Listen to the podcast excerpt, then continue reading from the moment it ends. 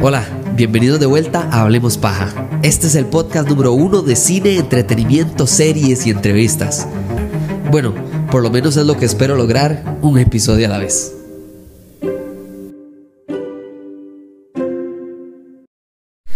Bienvenidos de vuelta a Hablemos Paja de Directores. Hoy seguimos con Martin Scorsese. Martin Scorsese, para los que no saben, es un neoyorquino italiano de los viejos tiempos. De esos que ya no los hacen así, diría mi abuela. y para mí, hablar de su, de su estilo de dirección, hablar paja de las películas de este carajo es un privilegio y es completamente interesante ver cómo este señor básicamente es como esos artistas que agarran cosas de la vida cotidiana y generan arte a partir de eso. Algo que usted jamás podría hacer. Usted ve un montón de basura y de esa basura él hace arte. Usted ve una llanta usada vieja que ya no tiene y alguien la usa y hace, no sé, sillas, mesas, lo que sea, algo interesantísimo. Y así Martin Scorsese ve en su realidad, en su cotidianidad, ve arte. Y no solo ve arte, ve arte que universalmente se entiende, se aprecia, se disfruta. Y encima de eso la cereza del pastel crea carreras de actuación que van por encima del guion. Y creo que para mí eso es interesantísimo y por eso elijo estas dos películas.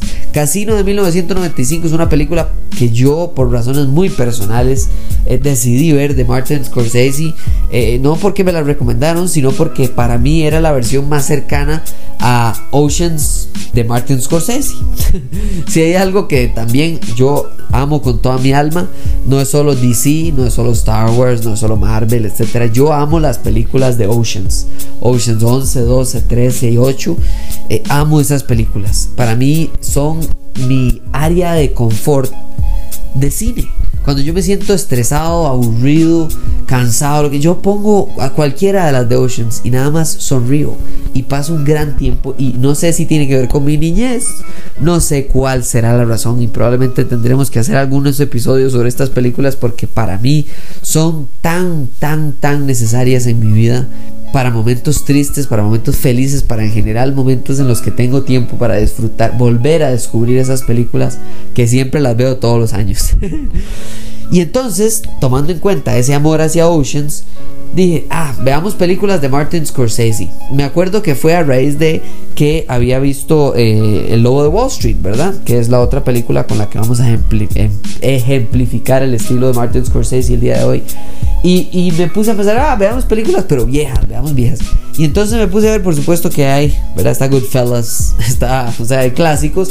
Pero yo dije, veamos algo que se parezca a Oceans. Entonces busqué en 1995 Casino con nadie, ¿verdad? Con nadie actuando. Con Robert De Niro, con Sharon Stone, con Joe Pesci, con James Woods, o sea, ah, es otro nivel. Pero lo que me interesa es que mucho de esta película es la cruda realidad de una historia que se basa en una historia de la vida real. Creo que podemos compartir dos cosas en estas películas y en muchas de las películas de Martin Scorsese. Martin Scorsese para mí tiene cinco características, de las cuales tres para mí son directamente de él y dos son indirectamente de él, es decir, son un resultado de las otras tres. Las tres que son de Martin Scorsese porque es Martin Scorsese, perdón, las tres que son de él porque son de él, es las raíces, los personajes y la música. Las raíces, porque si usted va a cualquier entrevista de Martin Scorsese acerca del cine, lo que él dice es que si hay algo en lo que él está confiado es que él hay cosas en las que es experto, otras de las que sabe mucho y otras de las que ha escuchado y le toca investigar. Y él prefiere hacer película de las primeras dos clases de cosas, de historias, de personas, de vida real.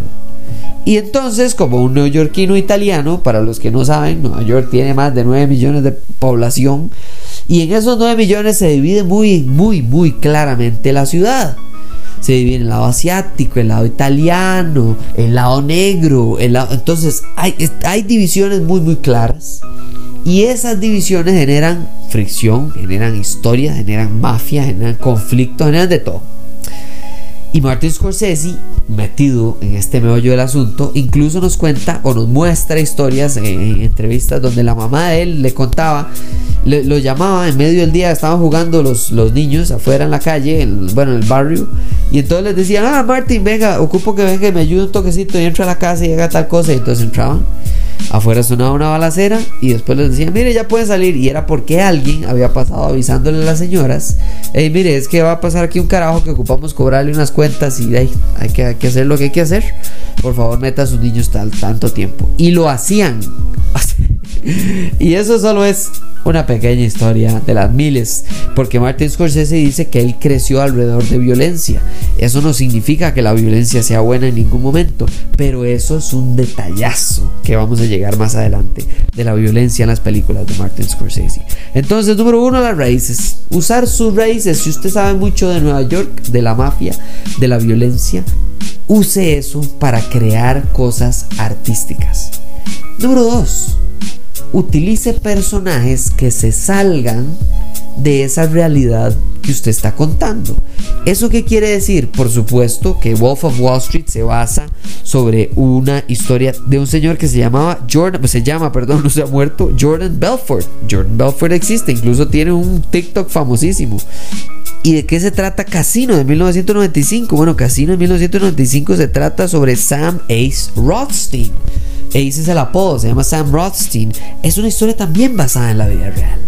Y entonces, claro, lo que él hace es investigar, meter tono de la vida real y basar su película alrededor de eso. No es un documental, pero claramente tiene un punto al final de la película. Y es utilizar personajes que la frase que me encanta que dice Martin Scorsese es, los antagonistas también son humanos.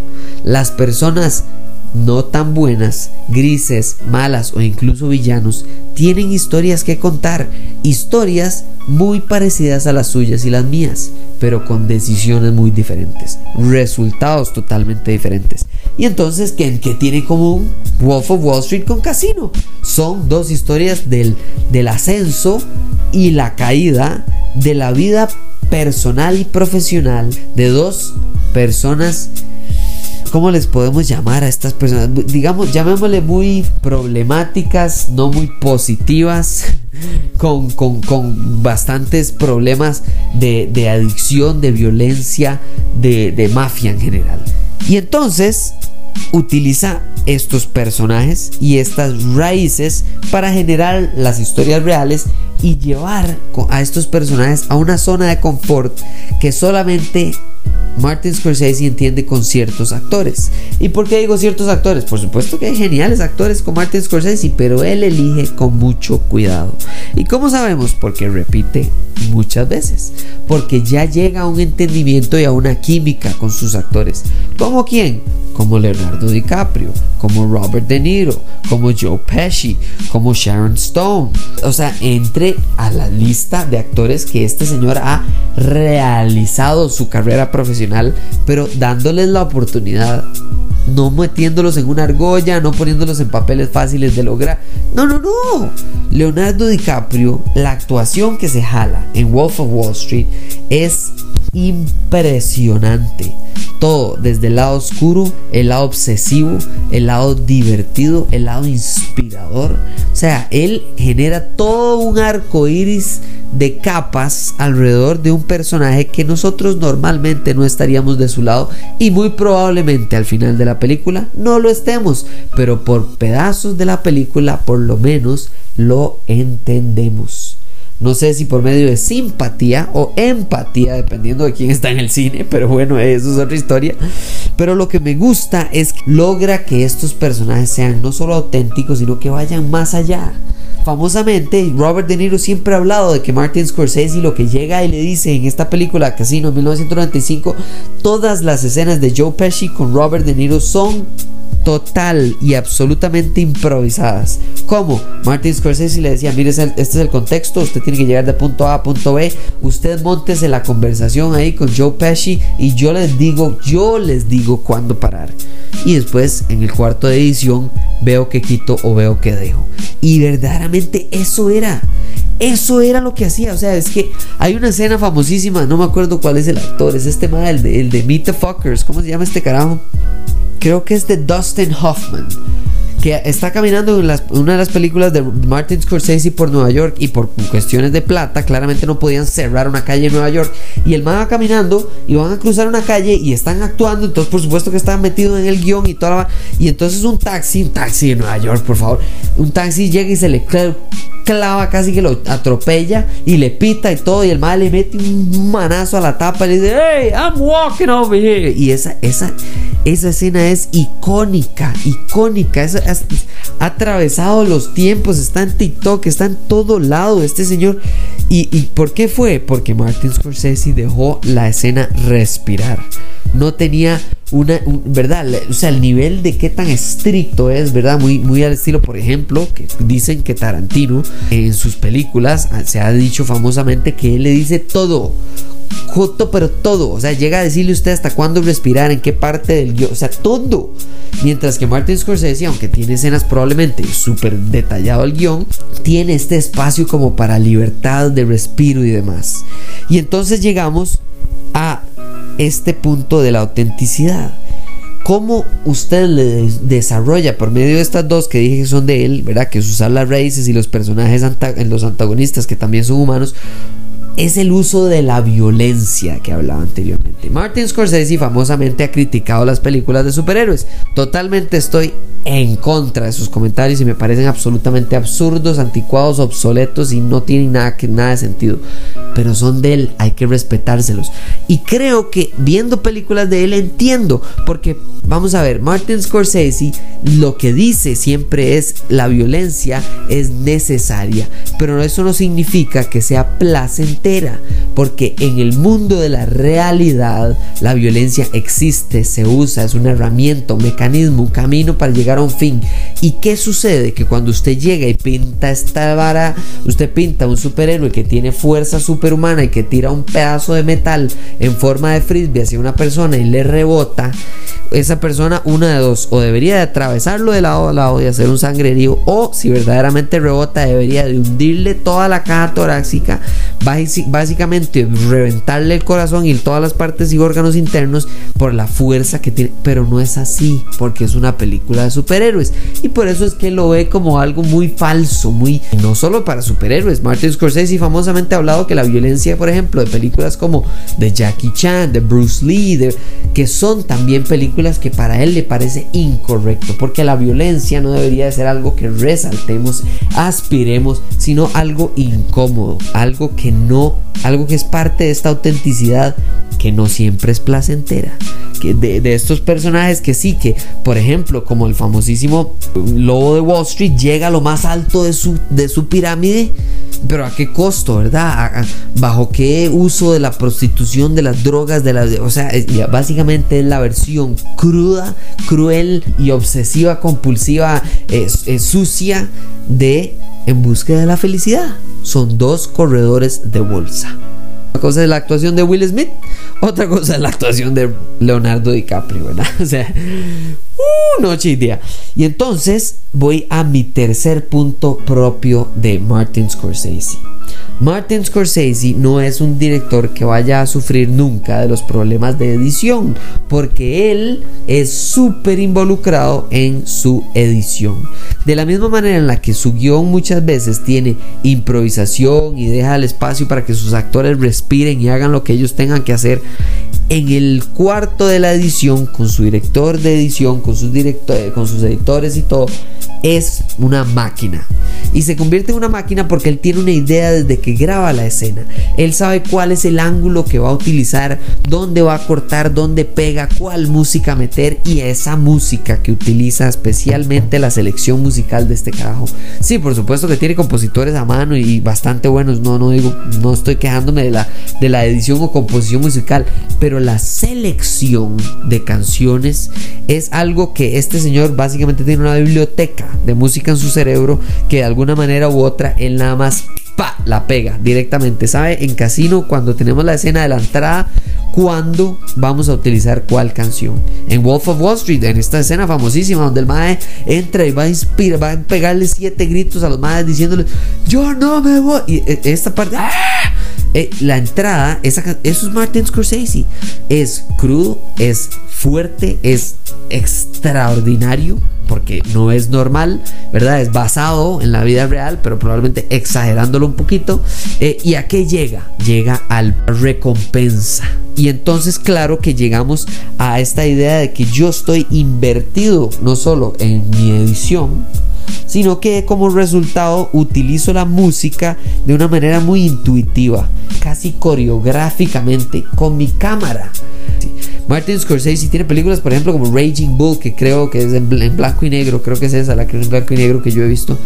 Y es absolutamente de la época genial, pero para mí es aburridísima, aburridísima.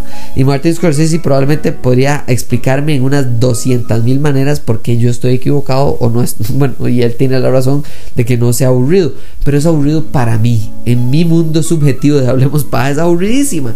Mientras que El Lobo de Wall Street y Casino para mí son entretenidas hasta decir basta. Wolf of Wall Street es la película de tres horas más corta que yo he visto en toda mi vida. Yo he visto películas de hora y media que se sienten el doble largas que esta. Y por ejemplo, hay otra película en Netflix que se llama eh, The Irishman, el, irlandés, supongo, no sé cómo se. No me gusta para nada. Y creo que dura más que esto. Creo que dura como tres horas y media, no sé cuánto. Y mal no me gustó para nada. O sea, y no porque Martin Scorsese sea mal director, nada más no me gustó, no me trajo, no me, no me, no me atrapó. Y estas dos películas absolutamente. Ojalá ustedes, igual que yo, descubran a Martin Scorsese en toda su, su brillantez, en todo su uso de la cruda realidad, de las raíces, de los personajes, de los antihéroes, de la violencia no placentera, de la manera en la que edita casi que coreográficamente su música dentro de las películas para que disfruten de la felicidad de la actuación y de cómo este señor Martin Scorsese probablemente no tiene la fama que tiene un Leonardo DiCaprio hoy en día. Pero sin Martin Scorsese no habría Leonardo DiCaprio de la misma manera en la que sin Venus Williams no habría Serena Williams. Muchísimas gracias por escuchar este episodio. Ojalá les haya interesado un montón. Ojalá les guste el tema. Ojalá vean películas de este señor para que vean de lo que les estoy hablando. Porque sí, no estamos de acuerdo eh, probablemente en todas las películas que nos gusten. Pero podemos estar de acuerdo en que Martin Scorsese es y será siempre recordado como uno de los mejores directores de historias crudas de la vida real, de mafia de Nueva York, etc. En la historia del cine. Gracias y nos hablamos en la próxima. Ya saben, compartan esto con todo el mundo. Hasta luego.